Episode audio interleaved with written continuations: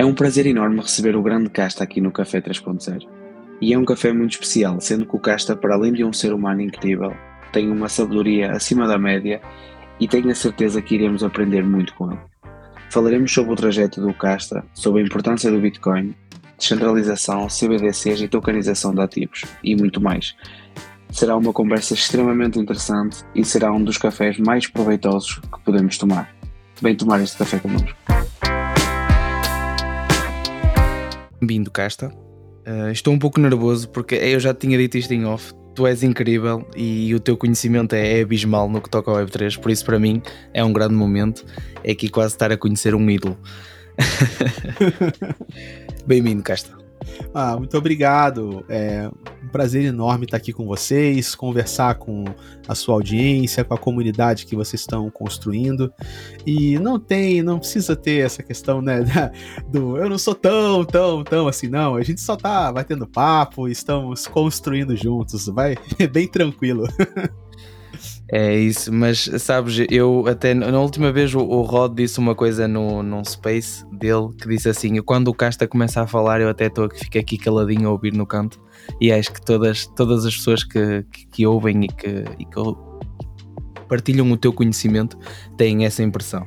Por isso, mas é isso, Casta. Tipo, a primeira pergunta que eu gostava de fazer é como é que começou esta tua aventura em cripto e em Web3 e, isto tem alguma coisa a ver com a tua profissão? Uhum.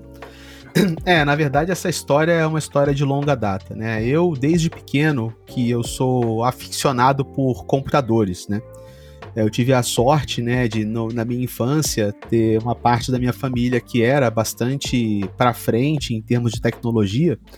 Então, pra você ter uma noção, ainda no antes dos anos 90, né, final dos anos 80, o meu avô ele já tinha um computador em casa, né, um computador pessoal. Extremamente primitivo o negócio, cara. Não tinha nem Windows ainda, né? Você só usava prompts de comando, né? A gente usava DOS. E eu já achava aquilo máximo. Então, desde pequeno que eu cresci mexendo com computadores, né? Primeiro futucando, depois jogando, depois desmontando e montando. Então eu sempre fui muito antenado com tecnologia. É, depois que eu cresci, eu fiz uma graduação em bacharelado em ciência da computação, é, me formei como analista de sistemas, né, programador, que seja. Depois eu fiz um mestrado no Instituto Militar de Engenharia no Rio de Janeiro, que é uma escola super tradicional, também em sistemas de computação. E passei 20 anos atuando como professor, né, dando aulas de programação, aulas de engenharia de software, orientando projetos de tecnologia de alunos e de estudantes, e também né, dando consultorias no mercado de trabalho, trabalhando como programador, como gerente de projeto, como CTO de empresas de software. Então tem uma jornada de 20 anos né, profissional e uma jornada de uma vida inteira sempre imerso nas questões tecnológicas. Sempre gostei muito disso. E aí, é, até certo ponto, isso funcionava para mim, mas chegou aquela inevitável, eu sempre brinco com o pessoal, eu brinco, mas é verdade, tá? Que chegou a crise dos 40, cara, bateu, sabe? Eu não sei se em Portugal tem isso, eu sei que no Brasil tem, cara. Eu acho que é, eu acho que é universal. É universal? Então bateu a crise dos 40, cara, quando deu aquele, chegando perto do quarentão, eu falei, nossa, o que que eu tô fazendo? Né, eu estava dando aula no ensino público, eu era servidor público no Brasil, dava aula numa escola pública, mas assim, tava sentindo que eu tava fazendo a mesma coisa o tempo inteiro, né? As mesmas matérias, as coisas não mudam muito.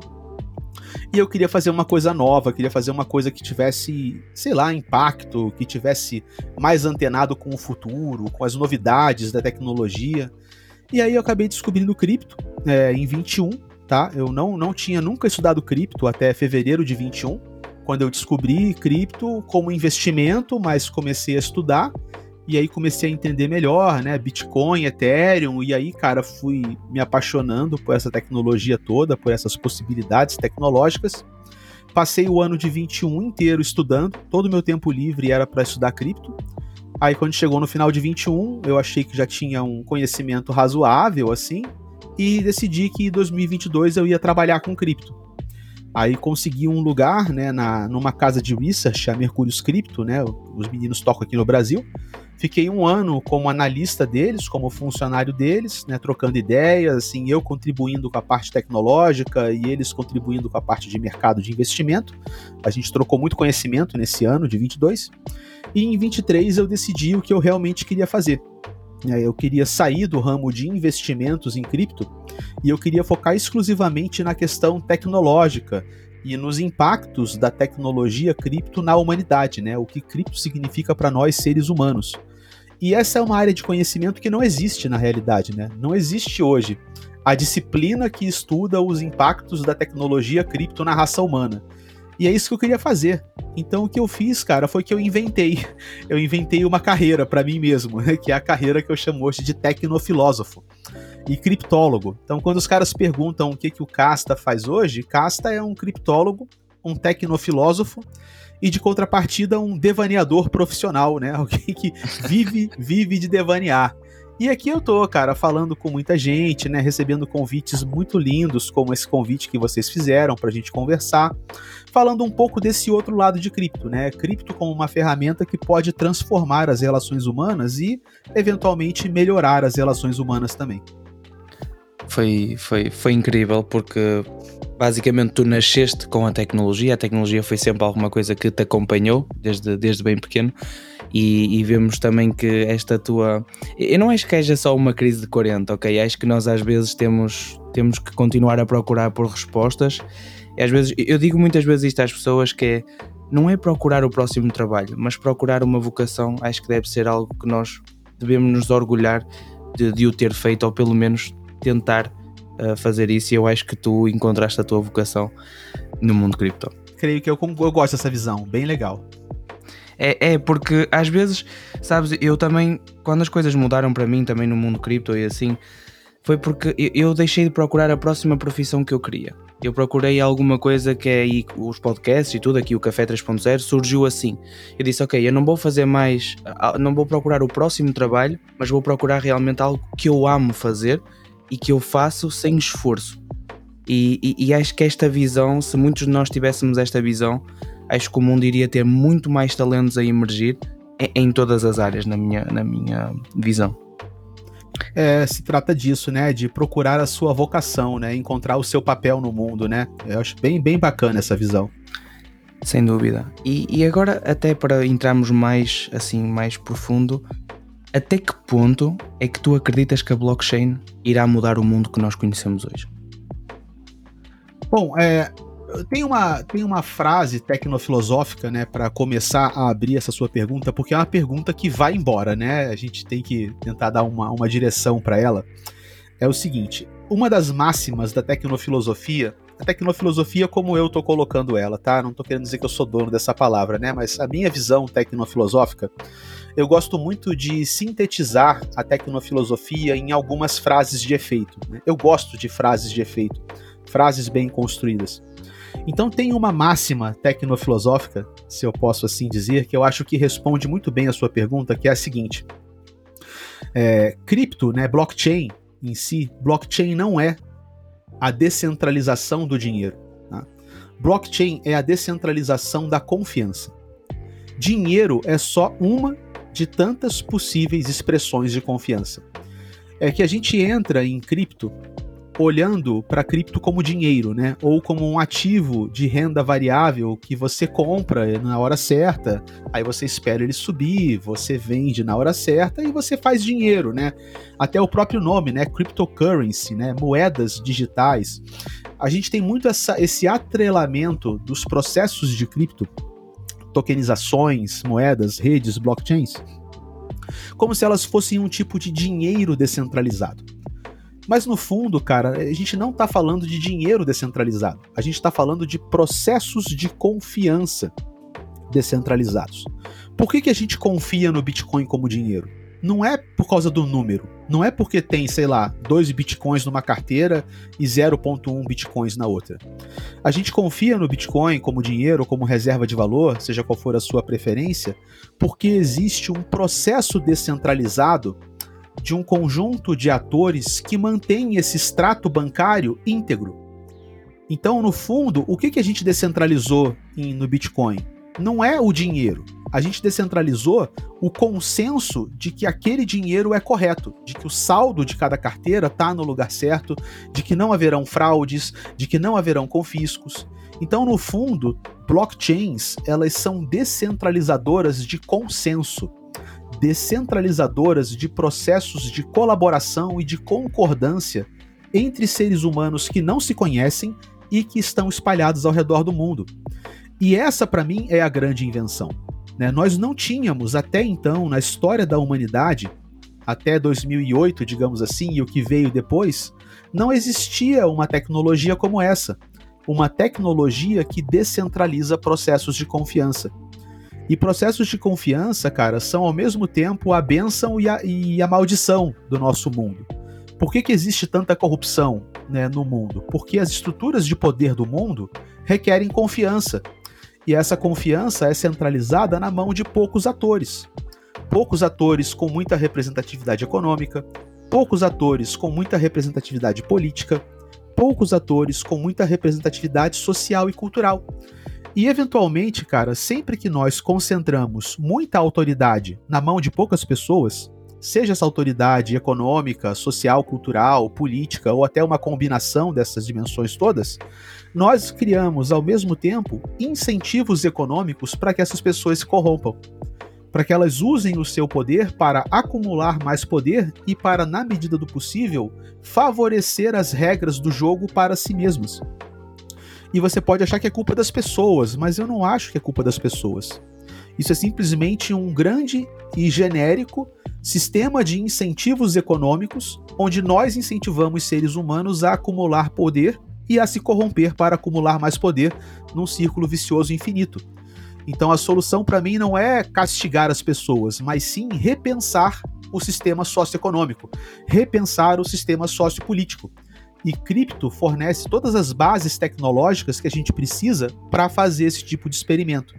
Então, o impacto de cripto que eu vejo na humanidade no longo prazo é um impacto tão significativo quanto a invenção da internet nos anos 70, né, que vingou nos anos 2000, ou até mesmo uma coisa tão impactante quanto a invenção da prensa impressa na era medieval, né, que propulsionou a humanidade da era do Estado-Igreja para a era do Estado laico, né, ou do Estado secular.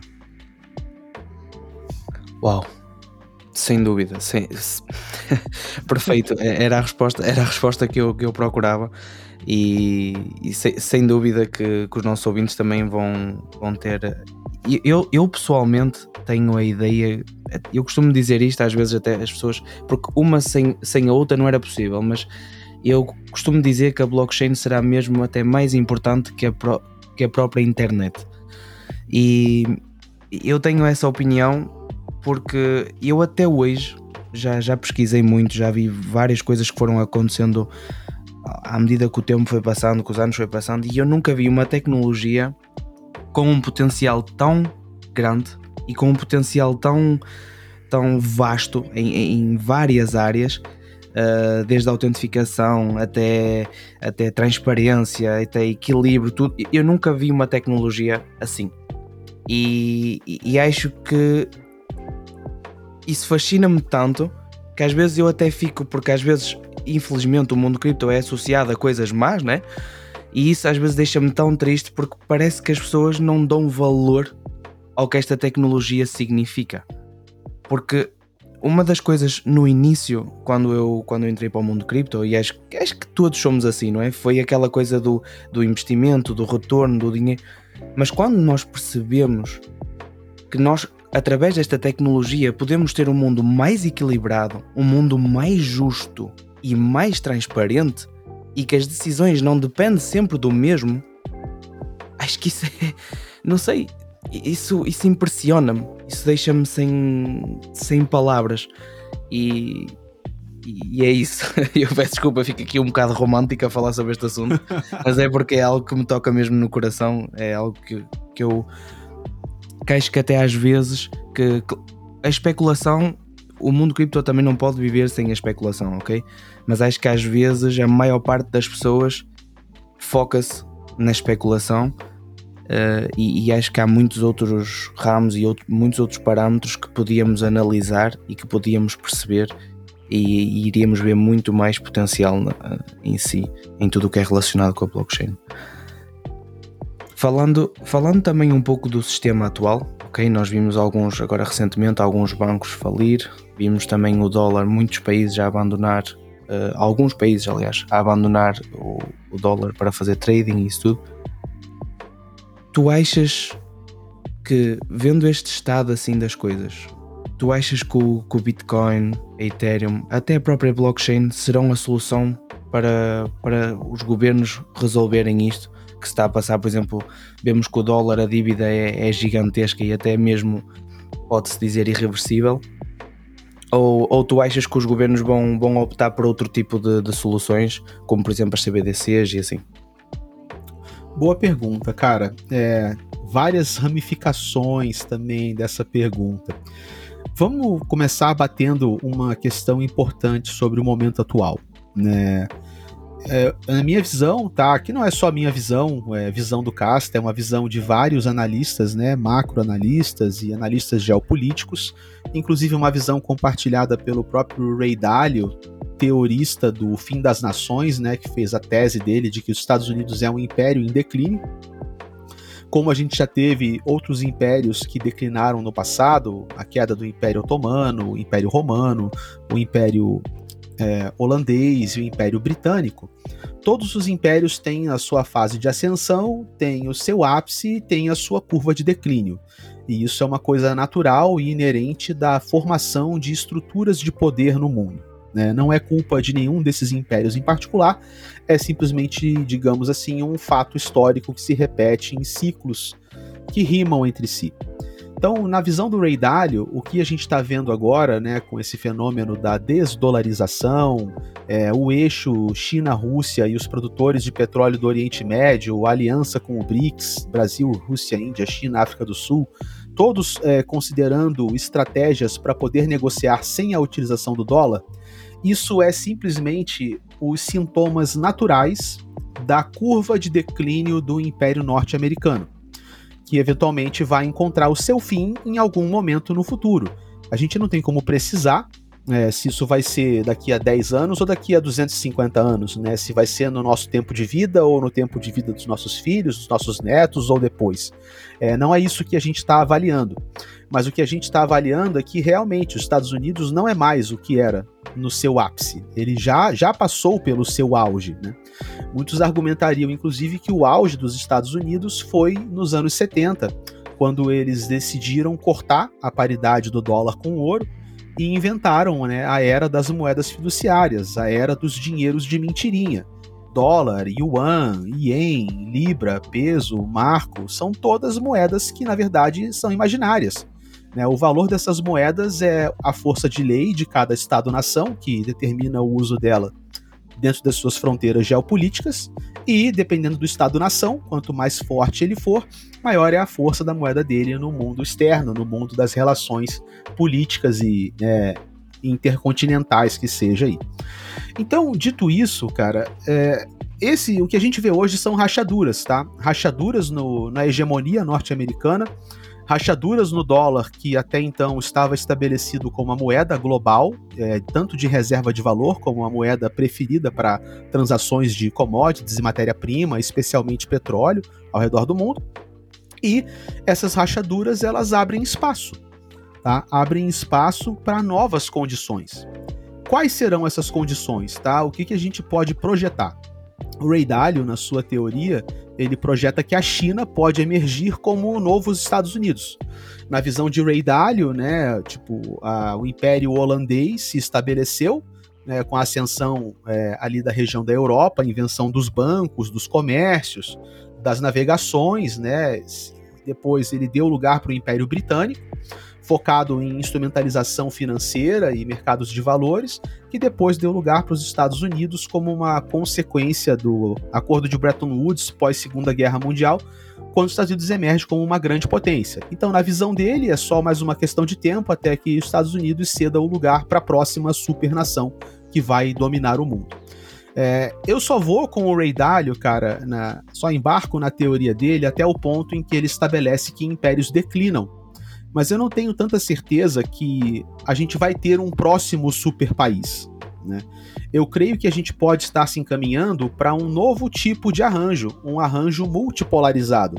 Um arranjo, por exemplo, onde não existe uma hegemonia tão grande de um único país, mas a formação, por exemplo, de blocos, né, ou de eixos de poder cultural, monetário, militar, que seja. E eventualmente também, cara, posso acreditar que essas rachaduras na ordem mundial, como a gente está vendo agora, que elas também abrem espaço para a emergência de coletivos humanos descentralizados. Tá? Hoje a gente não. É, coletivos humanos descentralizados não tem relevância no mundo. Né? Normalmente você ver uma cooperativa de agricultores que pega um pedaço de terra e tira alguma extração de valor, uma, uma cooperativa de artesãos ou de é, trabalhadores, mais assim até do chão de fábrica ou coisas de trabalho manual. Mas com, a, com o advento da blockchain, e aí eu nem estou falando de Bitcoin e de Ethereum, tá? eu até extrapolo, tanto importa qual que é a rede, não estou nem aí, sacou? Se é Bitcoin, Ethereum, Dogecoin, Shiba Inu, não importa. Estamos falando de tecnologias que vão permitir a construção e a organização de coletivos humanos descentralizados em escala que a gente nunca viu antes. Porque você não tem como organizar grandes coletivos sem que eles desabem no preço, no desabem, né, no peso da própria complexidade. E essas tecnologias de blockchain, organização de DAOs, transparência, sistemas de votação, tudo isso vai permitir o surgimento de novos arranjos socioeconômicos. E nesses novos arranjos socioeconômicos, a gente pode ter, por exemplo, o surgimento, como alguns teoristas colocam, de nações blockchains em onde nós seremos não apenas cidadãos do nosso país, da nossa fronteira geopolítica ou do Estado-nação no qual nós nascemos, nós também seremos cidadãos de gigantescos coletivos descentralizados colaborativos, que eventualmente podem encontrar no futuro um espaço dentro da ordem mundial das coisas, um espaço como um dos eixos de poder de um novo mundo, né? Pós-moderno, pós-capitalista, pós-democrático. E eu sou muito fã dessa teoria. Só que isso, cara, não vai acontecer do dia para noite, né? Isso vai ser fruto de uma sequência de acontecimentos e de inovações tecnológicas sobre os quais a gente não tem absolutamente nenhum controle. O máximo que a gente pode escolher é tentar participar de alguma maneira disso tudo. Sim, sem dúvida, sem dúvida que eu, eu, eu também não acredito uh, na hegemonia completa da China, ok? Não não, não acho que não, não será assim, e até porque nós vemos que eles, por exemplo, estão-se a reunir, né, um certo número de países estão a reunir juntos e a fazer negócios juntos, etc, etc. E acredito que, como tu disseste bem, que haverá ali dois polos uh, de poder, dois ou mais, uh, de, de, certos países que estarão em conjuntos, e aí sim uh, nós veremos a divisão do, do poder achei muito interessante essa tua teoria. Eu, por acaso, já há pouco tempo tinha visto também a passagem do poder ali nos holandeses, com os, os, os ingleses e tudo, e foi algo, foi algo muito interessante. E, e, eu acho que às vezes as pessoas têm a, dizem assim a história, ah, mas a história não, a história repete ou não, é, a história não se repete. Eu acho que ela não se repete mas eu acho que ela rima e às vezes até passa ali um bocadinho uma ao lado da outra e, e acho que nós estamos a assistir a isso, a isso mesmo. E, e, também aproveitando aqui um gancho, falámos um bocadinho sobre, sobre a descentralização e muitas pessoas no, no, mundo, no mundo Web3 falam sobre a descentralização. E eu até ouvi esta tua, uma participação tua num podcast que tu falavas, a pessoa vai sair para a rua e vai querer descentralizar tudo. E, A questão, a questão que eu vou fazer para ti é: tu achas que tudo pode ser descentralizado? E a outra questão é: e até que ponto é que nós estaremos prontos para essa descentralização? Outra pergunta muito boa, bem tecnofilosófica, né? Quando a gente fala de descentralização, é, é, muito engraçado que as pessoas falam de descentralização como se ela fosse um objetivo como se a descentralização fosse uma finalidade por si só. Assim, vamos descentralizar.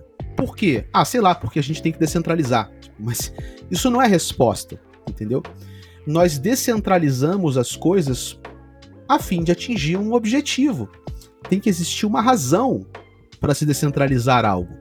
É, quando a gente fala, por exemplo, de descentralizar bancos, nossa, cara, faz sentido descentralizar bancos, porque né, o sistema bancário e a elite de seres humanos, pouquíssimos seres humanos que controla a máquina bancária hoje, eles são simplesmente sanguessugas da humanidade. Os caras são uma, uma gangue parasitária da pior espécie, que absolutamente sem agregar nenhum valor de produção de bens e riquezas, extraem valor continuamente do mundo inteiro simplesmente pelo fato de que eles estão no meio do caminho das transações financeiras. E isso dá para eles esse poder. Isso é, em todas as medidas que a gente pode considerar de, de aplicação pura do bom senso, isso é, no mínimo, um absurdo. Isso é, no mínimo, uma, um arranjo insano. Um arranjo que não encontra qualquer amparo na lógica, né, na, na, no bom senso humano. Mas é assim que funciona e todos nós aceitamos, porque não havia solução tecnológica alternativa. Então, se agora nós podemos descentralizar bancos, nossa, faz muito sentido você descentralizar os bancos. Agora, o cara vai andar na rua e encontra lá Domino's Pizza. Vamos descentralizar a Domino's Pizza. Por que, cara? Né, pra que, que a gente vai descentralizar a Domino's Pizza da sua esquina? Né? Talvez não faça sentido algum. Né? No fundo, quando a gente fala de descentralização, uh, nós descentralizamos com o objetivo de criar sistemas mais transparentes, mais isonômicos, ou seja, que não favorecem um ser humano em detrimento de outro, e especialmente para aumentar o fator de in de liberdade individual de cada ser humano. Se eu pudesse dizer assim, o último, o grande objetivo final de todo esse experimento de descentralização, ele significa dar mais liberdade individual para os seres humanos. Liberdade econômica, liberdade cultural, liberdade política e, eventualmente, cara, a liberdade de todos nós, como indivíduos, termos a tranquilidade de escolher o que nós queremos fazer da nossa vida. Pouquíssimos seres humanos hoje, seres humanos hoje, têm essa liberdade. O cara tem a liberdade de expressão, ele pode falar alguma coisa na rua se ele quiser, ele pode postar alguma coisa na internet, ele pode. Mas no fundo ele é obrigado a trabalhar para poder sobreviver, porque se ele não trabalha, ele não ganha salário, ele não compra um pão, ele não alimenta a família, ele passa fome e as coisas dão errado. Então ainda existem muitos grilhões, tá? muitas travas que impedem que a maior parte da população humana, dentre os 8 bilhões de pessoas que a gente tem hoje, que essas pessoas realmente possam buscar na experiência de ser um ser humano aquilo que elas realmente desejam fazer. E eu vejo que todo o ethos nativo de cripto, né, e a herança original criptoanarquista o berço cypherpunk que produziu o Bitcoin, ele usa a descentralização como um meio de oferecer isso, caminhos para que seres humanos se libertem individualmente. Dito isso, é, eu não acredito em descentralização absoluta, porque olha que paradoxo, né? Se a gente quer libertar os seres humanos para fazerem escolhas individuais, então nós podemos ter grupos de seres humanos que, por livre e espontânea vontade, desejam centralizar alguma coisa. E se nós desejamos que esses seres humanos sejam libertos para fazerem as suas próprias escolhas, então eles devem ter o direito de escolher montar soluções centralizadas. Isso só não pode ser imposto para todos os outros. Então eu vejo que existem muitos benefícios numa centralização. Por exemplo, a tecnofilosofia é uma coisa que não, nunca foi formalizada da maneira como eu estou formalizando. Então você pode argumentar que ela hoje é centralizada no meu cérebro. Né? Como que a gente descentraliza um negócio desse? Não dá. O que a gente pode descentralizar é falar sobre isso em vários lugares e deixar que essas ideias sigam o seu caminho. Mas a gente nunca vai conseguir descentralizar absolutamente tudo, porque senão você começa a ficar extremamente paranoico. A gente vai ter que descentralizar, por exemplo, planetas. Pô, a gente só tem um planeta, cara, só tem uma Terra. Isso é uma centralização. O que a gente vai fazer então? Vamos né, procurar outras galáxias e descentralizar a nossa espécie em mais de um planeta? Então, a descentralização, ela, se você se perde nas ideias, você começa a viajar e isso deixa de ser uma coisa pragmática, deixa de ser uma técnica para se atingir um resultado e passa a ser uma coisa que se repete como uma lavagem cerebral, sacou? De que tudo tem que ser absolutamente descentralizado e que quanto mais descentralizado sempre é melhor, né? Eu acho que essas duas afirmações, elas são extremamente falsas e enganosas por si só, sacou?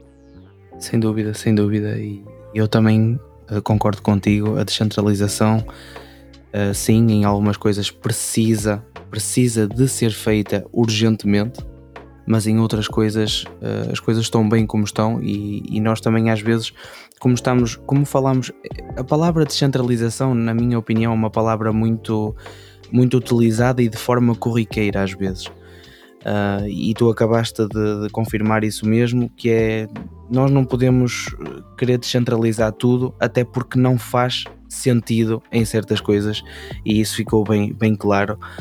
Uh, e partilho a 100% da, opini da mesma opinião que tu. Agora, o que é que tu achas que falta ao, ao mundo Web3, vamos dizer assim, cripto, DeFi, NFTs, para ser adotado? E até porque eu da última vez ouvi, acho que foi, já não sei se foi um Web Summit ou foi uma coisa, já não me lembro qual é que foi o programa, mas dizia que o mundo cripto é conhecido por ser o mundo dos criminosos, do mundo dos fora da lei. O que é que o que é que achas que falta para, para acabar com esta, com esta ideia que as pessoas têm? É, é, esse é um assunto. Vamos lá, como é que a gente pode abordar isso? Tem várias maneiras tá, da gente conversar sobre isso. É, eu vou começar pelo cerne da questão, tá? Que para mim existe hoje é tipo um trilema, tá? Mas na verdade não é um trilema, é um dilema além do trilema da escalabilidade, tá, existe um dilema em cripto, que eu creio que é o dilema da liberdade individual. É, se nós fornecemos, cara, insumos tecnológicos para libertar seres humanos individualmente, então, por exemplo, sistemas de comunicação que são completamente antiscensuráveis, sistemas de trocas financeiras que são completamente irrastreáveis, total liberdade para que os seres humanos façam aquilo que bem lhes entende na telha. Essa ferramenta pode ser usada para libertar indivíduos que estão sendo oprimidos por um governo tirânico, uma ditadura, por exemplo. Mas esse mesmo mecanismo também serve como uma base tecnológica para a perpetração de atos desumanos. Tráfico de órgãos, tráfico de pessoas, é, encomendas de assassinato, todos os tipos de sorte de corrupção e crime. Então o fato é, como que a gente pode lutar tecno tecnologicamente, tá? Como que a gente pode lutar tecnologicamente para aumentar a liberdade individual no mundo sem que essa liberdade seja o veículo para a perpetração de atos contra a humanidade? Porque no fundo, nós desejamos libertar os seres humanos pensando no coletivo, desejando o melhor para o coletivo. Só que se isso permite que indivíduos atentem contra o coletivo e sejam é, irrastreáveis, indetectáveis, impuníveis, então na verdade a tecnologia não está atentando a favor do coletivo. E isso é um grandíssimo dilema, cara. É, eu vejo que a gente vai ter que resolver esse problema com mais tecnologia. então, por exemplo, é, as provas de conhecimento zero são uma boa abordagem. É, a gente não pode montar um sistema onde cada um faz aquilo que bem entende na telha. Sinto muito, eu não acredito nisso. Eu não acredito num futuro anarquista e nem num futuro anarcocapitalista. Porque se um ser humano decide matar outros seres humanos para coletar os fígados e vender no mercado negro, essa pessoa tem que ser impedida, cara. Não dá, essa pessoa não pode ser liberta. Sinto muito, não, não dá, não funciona assim. Então, como que nós construímos sistemas onde nós fornecemos liberdade na medida em que as pessoas fazem por merecer essa liberdade. Essa eu acho que é uma solução interessante. Os critérios, óbvio, têm que ser decididos de forma descentralizada, mas eu nem estou pensando nos critérios, estou pensando na implementação. E eu acho que a implementação por provas de conhecimento zero é muito boa, porque uma prova de conhecimento zero é uma maneira de você provar alguma coisa sem revelar alguma coisa. Então, por exemplo, você provar que você tem conta bancária positiva no banco sem você mostrar o seu saldo. Existe uma técnica matemática de prova de conhecimento zero para isso. E se a gente extrapola essa tecnologia, então imagina um futuro, por exemplo, onde a gente tem impostos, tá? E você pode falar o seguinte: olha, eu paguei meus impostos, mas eu não vou dizer para o governo quanto eu paguei, nem vou dizer para o governo quanto eu tenho no banco, nem vou abrir para o governo quais foram as minhas relações comerciais, mas eu consigo computar uma prova criptográfica matemática de que meus impostos estão em dia e de que meus impostos não têm relação, por exemplo, com atividades criminosas conhecidas. Então a gente tem que fazer, cara, um comprometimento entre a liberdade individual e o senso de que a gente não pode permitir que poucos indivíduos atentem contra o coletivo. Senão a gente, na verdade, não está consertando absolutamente nada. A gente só vai estar tá per perpetuando o que já existe. Incrível. Incrível. Uau. uau, uau. É, é, é, isso, é isso, é isso mesmo, é isso mesmo, porque senão só estamos a fazer a mesma coisa que foi feita até agora, mas de outra maneira e com outros intervenientes, sem dúvida, sem dúvida. E, e também não pode predominar a lei do mais forte, porque senão é algo completamente impossível e que, e que não terá um, um bom fim. E, e acho que tu acabaste de resumir isso de forma fantástica. Obrigado, Casta. Muito obrigado ah, mesmo. e, e, agora até vamos. Uau, foi muito bom mesmo. Vamos passar agora aqui para a segunda parte, que também tem um pouco a ver com os governos e uh, com o facto de. Fala-se agora muito sobre o dólar digital, até também há pouco tempo sobre o real digital, ok? A minha, a minha questão e agora até falando mais propriamente do Brasil, ok? No, aqui na Europa nós também já se fala sobre um euro digital, ela há pouco tempo fez também uma entrevista em que disse que, que haverá controle e isso tudo. A minha pergunta para ti é, até que ponto é que isto é uma solução e não uma forma, porque ainda agora acabamos de falar que é possível saber, é possível saber certas informações, mas sem uh, ir ao detalhe máximo, ok? Mas até que ponto é que isto é, é bom, não só para os cidadãos, mas também para os governos? Qual é, o que é que achas que é o interesse dos governos em fazer isso e qual é que é o, interesse dos cidadãos a optarem o real digital ou o dólar digital ou o euro digital? Uhum. É, eu acho assim que é inevitável, tá? A digitalização da, da moeda, ela é inevitável aconteça ela em blockchain ou não, simplesmente porque é muito mais eficiente. Tá? E no fundo, quando a gente fala de mercados de livre capital, né, ou sistemas capitalistas, tudo aquilo que traz eficiência e que permite aumentar a lucratividade, aquilo vence, aquilo prevalece. Então eu acho que é, o rumo que nós estamos tomando para a criação de moedas digitais de bancos centrais, isso já acontece em boa parte, porque se você pega qualquer, é, qualquer democracia capitalista moderna, a quantidade de dinheiro digital é muito maior do que a quantidade de cédulas disponíveis para representar aquele dinheiro. E, e, cada vez mais, né, os seres humanos deixam de usar cédulas e moedas para usarem celulares. E aqui no Brasil a gente tem, por exemplo, o sistema de pagamento Pix, tá? Que é muito parecido com, muito parecido até com cripto. Você pega um QR Code, escaneia e manda o dinheiro, só que funciona dentro do banco, tá? Então, assim, eu acho que é inevitável.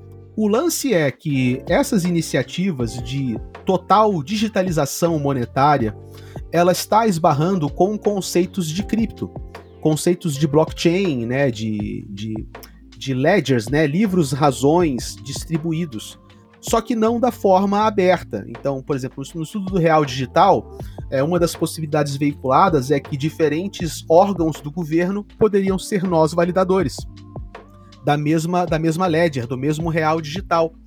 E existem coisas boas nisso também, tá? Existe o lado ruim. Qual que é o lado ruim? Se a blockchain for do governo, então é óbvio que o governo passa a ter visibilidade sobre transações que ele não tinha antes. Então todo o comércio informal hoje, né, que roda em alguma parte com cédulas, esse comércio passa a ser de controle governamental.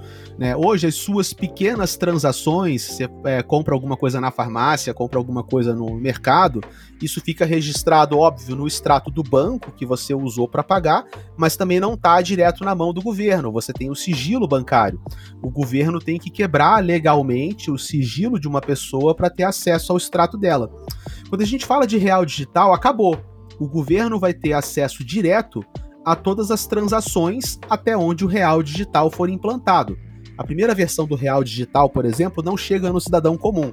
Mas no projeto completo de uma CBDC, ela vai chegar na mão do cidadão comum. E isso é a ferramenta para a implementação de um governo totalitário. Um governo Big Brother, né? É, moldado ao sabor da distopia de George Orwell, do livro 1984, onde o governo se torna o irmão que tudo vê, o Big Brother da vida real, né? E isso, óbvio, abre margem para a implantação de medidas políticas tirânicas, como, por exemplo, o, o crédito social na China, né? A China tem umas coisas muito insanas, cara. Se você tem lugares na China se o cara atravessa a rua fora do sinal, uma foto do rosto do cara é tirada e o cara aparece no outdoor, sacou?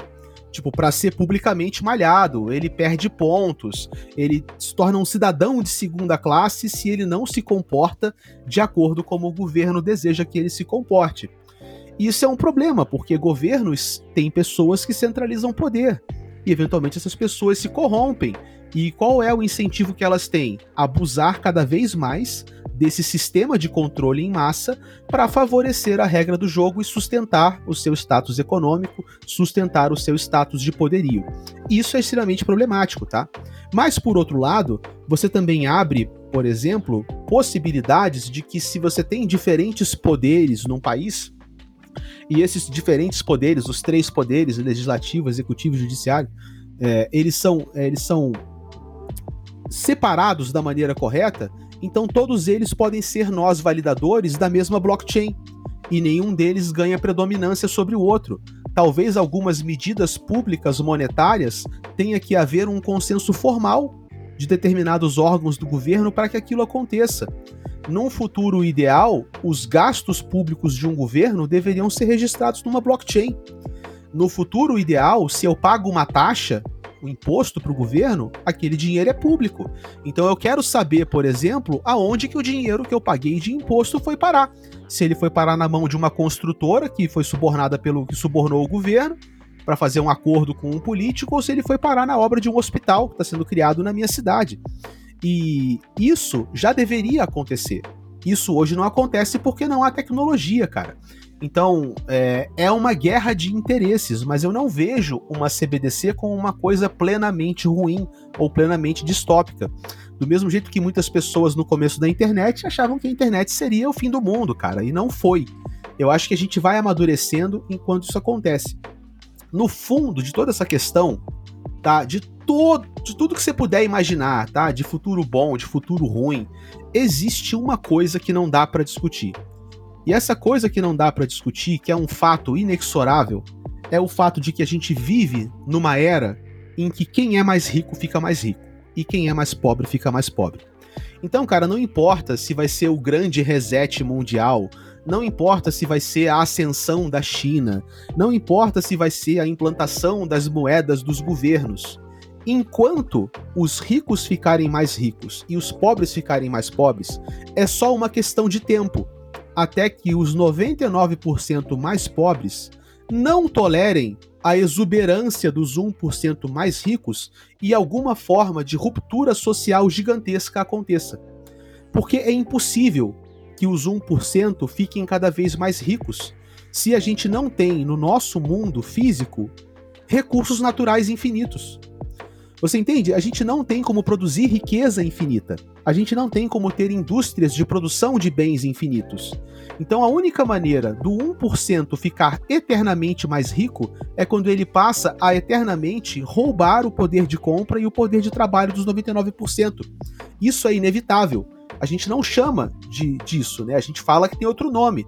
Mas estruturalmente, o que acontece é que hoje 1% da humanidade funciona num sistema global onde essa elite a todo dia rouba o poder de compra e rouba o poder de trabalho de forma legalizada, sistêmica e estruturada de 99% da população que continuamente sofre mais.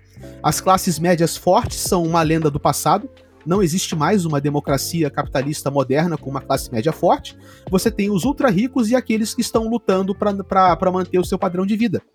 E isso é insustentável. Não importa se vai ser com moeda digital, não importa se vai ser com grande reset, não importa o que você invente. Ou a gente resolve isso, ou a gente se encaminha para um colapso e para uma ruptura. E aí alguma outra coisa nova vai ter que surgir no lugar, entendeu? Sim, sem dúvida, isso é claro, a polarização, a, a diferença, a diferença é, é, começa a ser cada vez mais gigantesca e cada vez vemos, e isso vemos em todas as taxas, não importa qual taxa, taxa de criminalidade, taxa de, de, de tudo, as coisas têm aumentado e as pessoas às vezes até dizem, ah, mas eu, eu não entendo porquê, porque, porque efetivamente há, há uma diferença enorme e, e, as pessoas vão lutar contra isso, principalmente num mundo onde tudo, onde tudo é público, onde tudo é. Uh, pronto, a própria tecnologia deu, deu, deu asos para isso, né? Acho que cada vez vai ser mais relevante e, cada, e acho que, como o mundo está a ser levado até agora, eu acho que também não estou de acordo contigo, não, não importa de qual maneira vai ser, mas não podemos mesmo continuar assim sem dúvida nenhuma. E, e também percebemos aqui, uh, e eu também partilho muito da tua opinião, no sentido em que nem tudo o que as CBDCs propõem é tirano ou é mau, ou é... também tem coisas boas, como é óbvio. Um, e agora, até falando também um pouco sobre a tokenização, porque é que tu achas importante a tokenização e quais é que são as vantagens da tokenização de ativos? Bom, cara, eu sou fã de tokenização, cara. Eu não sou fã dos tokens que existem hoje, tá? Porque eu acho que eles, na verdade, são muito pobres, muito porcos até, assim, muito mal feitos. Porque basicamente o que, que a tokenização nos permite, tá? A tokenização, junto com os contratos inteligentes, ela permite a criação de novas dinâmicas socioeconômicas. E hoje o que, que a gente está fazendo? A gente está criando tokens como se fossem ações mal feitas, né? Tipo, equities da bolsa mal feitos. Onde de alguma maneira o seu token é uma parte de algum projeto que você não tem nenhuma garantia de que aquilo é uma parte real. Isso é 99% dos tokens hoje, tá? com exceção dos tokens utilitários, né, de plataformas de contrato inteligentes, as moedas nativas de uma plataforma de contrato inteligente, que tem uma utilidade clara e bem definida que é pagar pelas taxas daquela rede. Mas assim, a maioria dos tokens não serve para absolutamente nada. Tá? A maioria dos negócios criados em cripto que tem um token funcionariam muito bem sem um token. Eu acredito, cara, que tokens a gente ainda vai entender para que, que eles servem. Mas eu vou te dar só um exemplo. É, eu tenho uma comunidade, tá? A comunidade lá do Casta que chama-se Casta Guilda. A guilda, ela é uma comunidade de tecnofilósofos, uma associação de tecnofilósofos e tem duas maneiras de você entrar nessa associação. Uma delas é pagando uma mensalidade e outra é colaborando com a, com a, operação da associação, assim, ajudando ela nas suas tarefas, na sua manutenção, na sua operação do dia a dia. E você pode escolher a maneira que você prefere. É, essas pessoas que mantêm essa associação, tá? Seja pagando a mensalidade, por exemplo, ou seja trabalhando no, seu tempo livre para ajudar aquilo a funcionar, elas estão se esforçando de alguma maneira. Ou seja, indivíduos que se esforçam pelo propósito de uma comunidade, seja com o esforço financeiro, onde o cara transfere o esforço que ele fez para ganhar dinheiro na forma de capital e transfere esse esforço na forma de mensalidade, quanto o cara que literalmente vai lá e se esforça pondo a mão na massa. Então, qual que é a minha ideia é, no futuro? Para essas pessoas que se esforçam, nos dois modelos, emitir um token não fungível que representa o esforço de um indivíduo numa comunidade. Não é um token do casta, entendeu? É um token que representa e que digitaliza uma coisa que até então era intangível, que é o esforço. É para isso, na minha visão, que token serve, para que a gente possa quantificar, metrificar e dar tangibilidade para coisas que até então seriam intangíveis e seriam não metrificáveis. Tá? Ou que seriam metrificáveis de uma forma onde há muito pouca confiança naquilo. Porque numa comunidade, se eu for ter que dizer quem colaborou mais ou menos, eu vou ter o meu viés, sacou? O cara que fala mais comigo, eu vou acabar achando que ele colabora mais. Mas se eu crio um sistema onde você interage com aquele sistema e aquele sistema te dá um token pelo seu esforço, quantificado metrificado, então eu estou tokenizando o esforço, estou tokenizando o dinheiro. E no futuro, por exemplo, esses tokens que representam a digitalização de um esforço sendo dados para as pessoas, é como se eu estivesse inclusive dando para a pessoa a posse do próprio esforço. O token sai da guilda, vai para a pessoa e você está falando para ela, olha, esse token é a representação do seu esforço, tá? Você é o dono do seu esforço, porque você produziu esse esforço.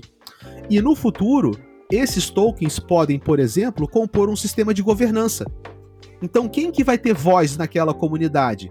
As pessoas que se esforçaram para que ela sobrevivesse, para que ela crescesse, para que ela prosperasse. E isso é totalmente diferente do que acontece hoje. Como é que você faz hoje uma DAO, por exemplo? Oi, galera, tem um token, compra aí o token. Quem comprar mais, manda mais. Ah, cara, assim, é, exatamente, é uma DAO, é uma DAO, mas quem tem mais poder econômico tem maior representatividade política. E isso é absolutamente tudo que já existe hoje, cara. Hoje é assim. Quem tem mais é dinheiro. Uma réplica, né? É, é, uma réplica, é uma réplica porca, uma réplica tosca de tudo que já existe hoje. Então acho que tokens, tokenomia, né, tokenomics e novos arranjos socioeconômicos é uma coisa que está muito no começo. Esse tipo que eu te dei de exemplo são experimentos que eu mesmo estou fazendo, estou por conta própria, tentando bolar né, é, exemplos de se usar tokens de uma maneira mais criativa, mais próspera e, e mais, é, é, digamos assim, disruptiva, de você não só descentralizar, mas fazer igual, tipo, descentralizar para fazer diferente, sacou? Exatamente, porque se é para descentralizar para fazer a mesma coisa, mais vale estar quieto, mais vale continuar com o sistema que, que nós tivemos até hoje. E a nível, por exemplo, um, a nível de imóveis e assim, tu tens visto, tu tens visto alguma, algum movimento no, no Brasil também através da tokenização? Uh, porque isso iria evitar muitos, muitos custos a níveis de cartório, essas coisas todas. Tens visto algum movimento nesse sentido? Olha, existem iniciativas no Brasil, é, eu não sou especialista nelas, tá? Mas até onde eu sei, elas hoje ainda dependem dos cartórios, tá? Então, basicamente, existe uma contrapartida entre o contrato inteligente e entre o cartório. Porque se você não faz isso, cara, o token não te dá garantia nenhuma. Né? A força de lei, ela só existe no cartório.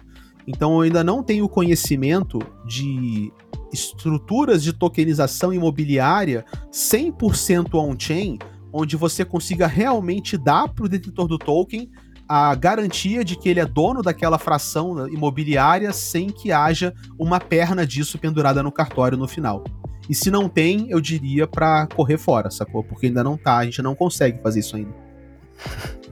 Isso, obrigado pela tua visão. Exatamente, se ainda não está, é porque ainda não está no ponto certo para isso acontecer. E agora até um, esta, é esta é a penúltima pergunta, pois eu tenho uma pergunta que faço para toda a gente, ok? Para todas as pessoas que participam aqui no café.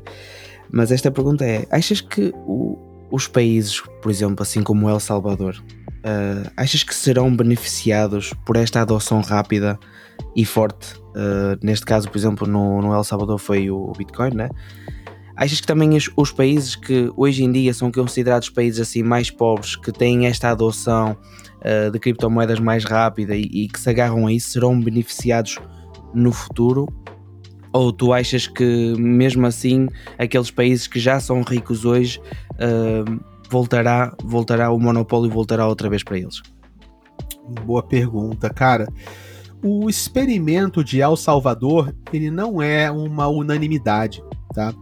É, no aniversário de um ano tá, da, da legalização do Bitcoin como moeda corrente em Salvador, foram feitos alguns estudos para tentar acompanhar a adoção real de Bitcoin em El Salvador.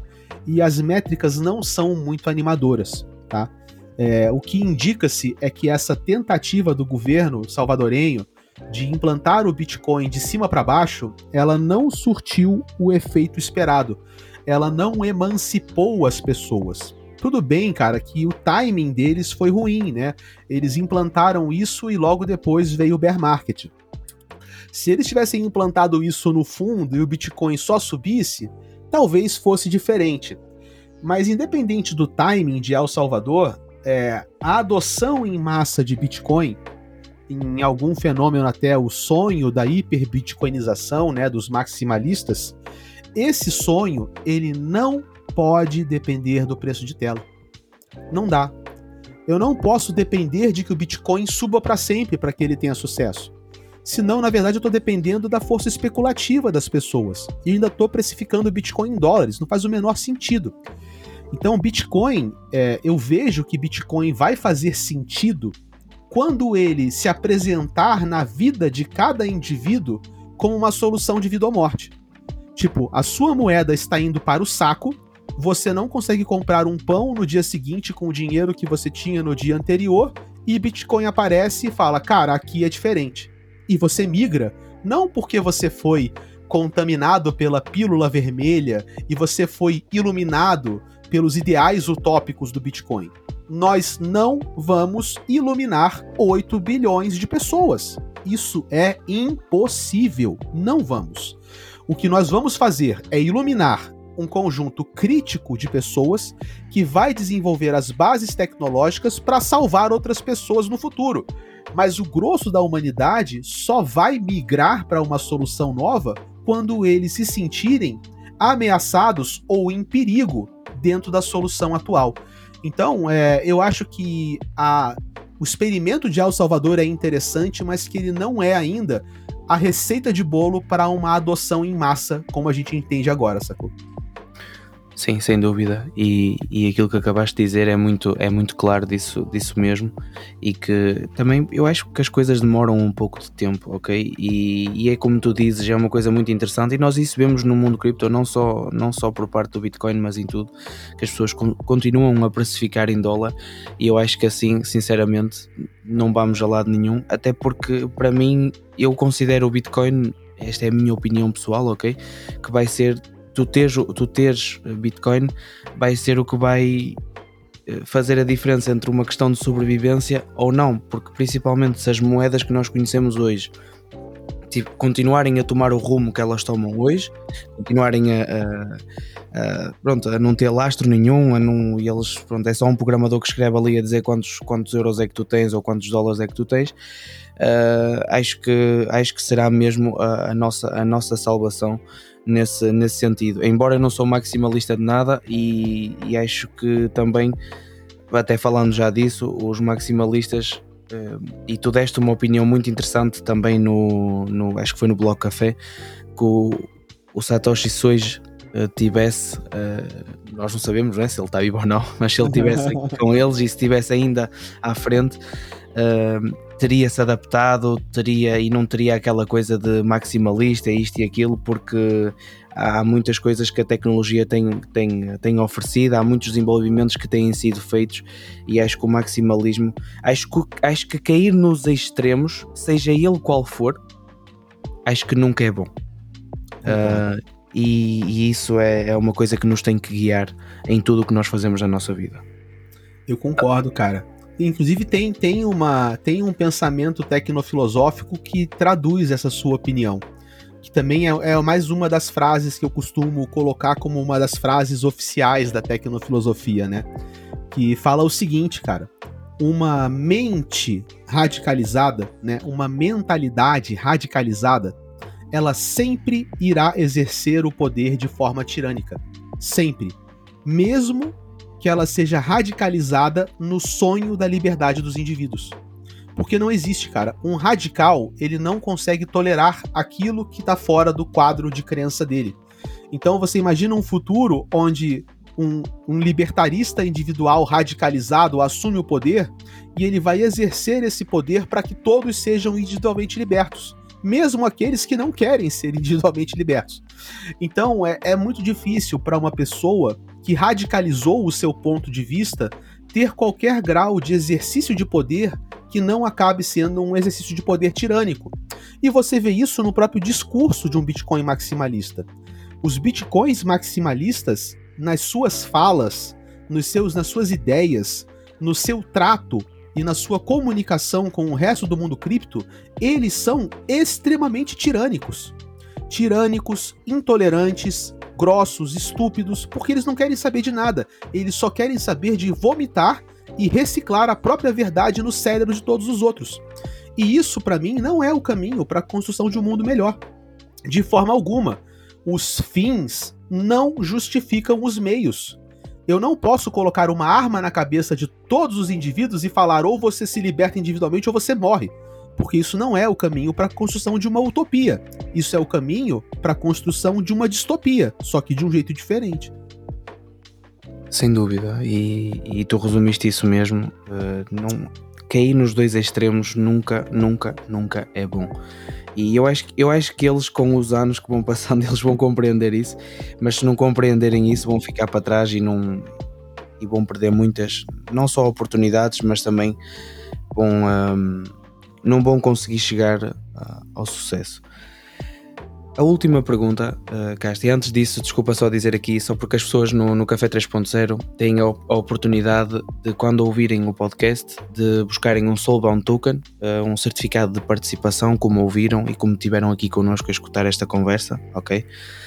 Uh, e a palavra, ou até vamos usar duas palavras que eu gostei aqui muito e foi uma coisa que até falámos bastante, foi serão, aliás, neste caso, mundo melhor acho que é uma coisa que nós temos que ter sempre em mente em buscar um mundo melhor e, e é isso mesmo, a palavra é, as duas palavras neste caso são mundo melhor. Uh, e é isso, Casta. A última pergunta, eu faço esta pergunta a toda a gente, a todos os convidados, ok? Como é que tu vês a Web3 e tudo o que nela engloba daqui a 5 e daqui a 10 anos? Boa! daqui a 5 e daqui a 10 anos. Eu acho que no espaço de 5 anos, cara, eu ainda vejo como uma coisa experimental. Eu acho que a gente ainda vai estar tá fazendo ensaios tecnológicos, ensaios socioeconômicos, ensaios sociopolíticos, mas que possivelmente, cara, em 10 anos já existam aplicações e casos de uso concretos em Web3 como alternativa ao que a gente hoje conhece como as opções de relações de trabalho, relações sociais e econômicas do mundo tradicional e que as pessoas realmente possam optar viver na Web3 como sistema de vida. Tá? Em 10 anos eu creio que a gente já pode ver isso mais materializado, mas em 5 anos eu acho que a gente ainda vai estar tá ensaiando muita coisa, sacou? E em 10 anos? É, em 10, não, em 10 anos a gente vai ter aplicações práticas, eu acredito. Não acho que vai ser uma predominância, tá? Eu acho que predominância é uma coisa muito forte para se falar. Mas no espaço de 10 anos, eu creio que sim, vai estar tá muito mais claro o que são novas dinâmicas socioeconômicas e pessoas sobrevivendo dentro de cooperativas descentralizadas em novas relações de trabalho e de valor. E que isso vai ser palpável, isso vai ser plenamente compreensível em 10 anos. E é tudo o que nós esperamos e, e vamos estar sem dúvida cá para assistir a isso. Casta, muito obrigado. Foi um prazer enorme te receber. Uh, é mesmo algo que me deixa assim orgulhoso e de coração quente, porque uh, pessoalmente gosto muito das tuas opiniões, gosto muito de, de te ouvir falar. Uh, e são muitos momentos de aprendizagem e também queria dar isso às pessoas que ouvem o café, aprenderem contigo e poderem estar aqui connosco e terem uma outra visão do mundo cripto. E agora, se tu quiseres deixar uh, as tuas redes sociais para as pessoas te seguirem e assim, e também uh, o, teu, o teu YouTube, uh, será ótimo. E mais uma vez, obrigado por, por teres aceito o convite e por estares aqui connosco e partilhares o teu conhecimento connosco. Ah, foi um prazer enorme e agradeço demais o convite, né? Eu ainda me surpreendo, para ser bem sincero contigo, cara, eu ainda me surpreendo, porque quando eu tive essa ideia da tecnofilosofia, eu falei assim, gente, uma tecnofilosofia, cara. Eu não vou nem falar de Tolkien, eu não vou nem falar de compra e venda, não vai ter nem carteira recomendada. Ninguém vai querer saber disso, né? As pessoas não estão nem aí para isso. E eu fui muito surpreendido, num ótimo sentido fui surpreendido no sentido de que muitas pessoas querem falar nesses termos, muitas pessoas têm é, pensamentos, ideais e intenções que se alinham com o que eu hoje estou chamando de tecnofilosofia. E está sendo muito, para mim, muito enriquecedor e muito saudável poder colocar isso adiante. Então, eu agradeço demais, cara, o convite, o espaço para poder termos uma conversa nesses termos, tá? É, minhas redes sociais são todas arroba castacripto, com Y no cripto. É, YouTube é castacripto, arroba castacripto, o Instagram, arroba castacripto, Twitter, arroba castacripto. São as minhas principais redes hoje, YouTube, Twitter e Instagram. Lá vocês conseguem acompanhar né, os outros devaneios que eu faço ao redor do mundo cripto. Eu também costumo fazer análises é, fundamentalistas, né? De estudar projetos, estudar tecnologia. Hoje, por exemplo, a gente fez um estudo de duas horas e meia sobre a blockchain da Ergo. Né, e já fizemos estudos sobre redes e outras plataformas tecnológicas também. Então, para quem curte a compreensão tecnológica de projetos criptos, ela também faz parte da tecnofilosofia e é uma, uma parte bem legal também. É isso, e obrigado por isso, Casta, e aconselho a toda a gente que quer ter conteúdo de qualidade, quer aprender e quer sobretudo se desenvolver, não só como humano, mas também a nível de conhecimentos blockchain, Web3 e isso tudo, aconselho sem dúvida a seguirem o Casta.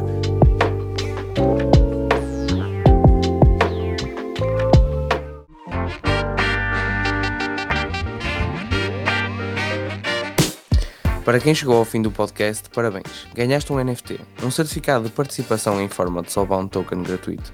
Basta ir ao site do café www.café3ponto0.xyz e aproveita, porque só terás um mês para mintar este NFT.